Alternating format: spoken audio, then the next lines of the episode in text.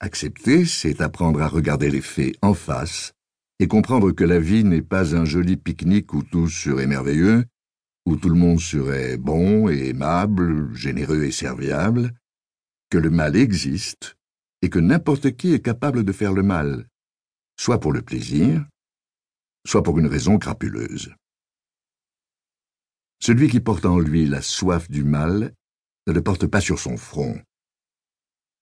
Tout se passe à l'intérieur de sa tête, là où personne ne peut entrer, pas même les parents, qui sont souvent les premiers surpris par les actes épouvantables que commettent leurs filles ou leurs fils. Ce dialogue à peine imaginaire se déroule entre une de mes filles et moi. Il est évident qu'on ne parle pas de la même façon à un garçon et à une fille. Certaines questions préoccupent davantage tel sexe, d'autres l'autre sexe. Bien entendu, expliquer n'est pas justifier ni innocenter. Il s'agit de permettre à celle ou à celui qui s'interroge de mieux comprendre ce qui se passe.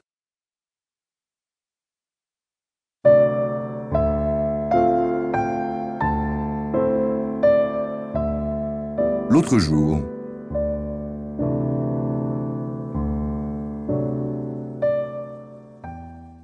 Papa, je suis terrorisée. C'est à toi de m'expliquer ce que tu ressens. J'ai peur. J'ai tout le temps peur. Pourquoi? Ta famille est là, tes amis sont là, tu ne manques de rien. Alors pourquoi cette peur? Parce que je sais que quelque chose de terrible rôde autour de nous. Et je ne sais pas ce que c'est.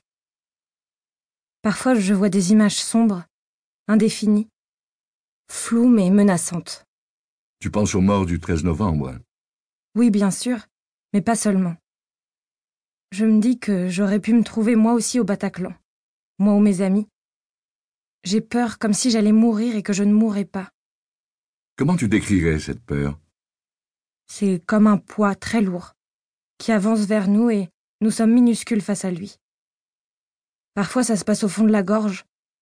Les mots ne sortent pas. L'impression d'étouffer et de perdre pied. La peur a plusieurs visages. Je sens comme un poids. Oui, un poids sur la poitrine. Et puis ma raison ne me donne pas d'explication.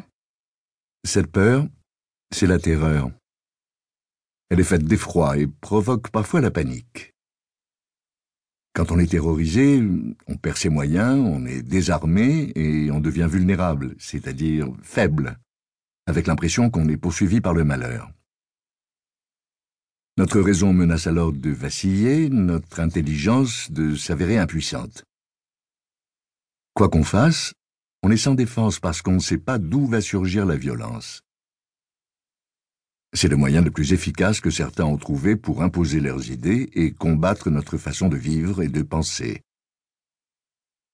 Comme la raison, la loi et le droit ne leur conviennent pas. Ils ont opté pour la destruction et la mort. Ils se situent en dehors du cadre de ce qu'on appelle les sociétés civilisées, c'est-à-dire les sociétés qui acceptent que des gens différents puissent vivre ensemble sans se taper dessus.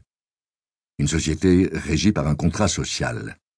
Une société civilisée. Oui, une société structurée où nous pouvons vivre, comme on dit, en bonne intelligence.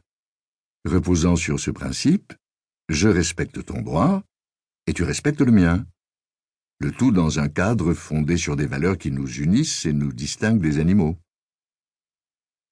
Comme je l'avais expliqué dans le livre sur le racisme, nous sommes tous différents et tous semblables. Nous devons, pour vivre ensemble en paix, respecter les lois et les droits qui sont à la base de ce qui fonde la cité.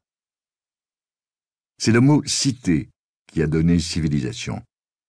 Citoyen se dit en latin civis. Être civilisé, c'est être un citoyen qui accepte les règles et lois de la cité. Tout citoyen reçoit en héritage ce que ceux qui l'ont précédé ont accumulé depuis plusieurs générations. Tant de règles et tant de lois. C'est pour cela que le Code civil français est si épais. La civilisation, c'est apprendre à vivre ensemble? Oui, et c'est aussi plus que cela, car la civilisation, c'est, comme l'a défini Saint-Exupéry, un héritage de croyances, de coutumes et de connaissances. C'est le fait de faire en sorte que la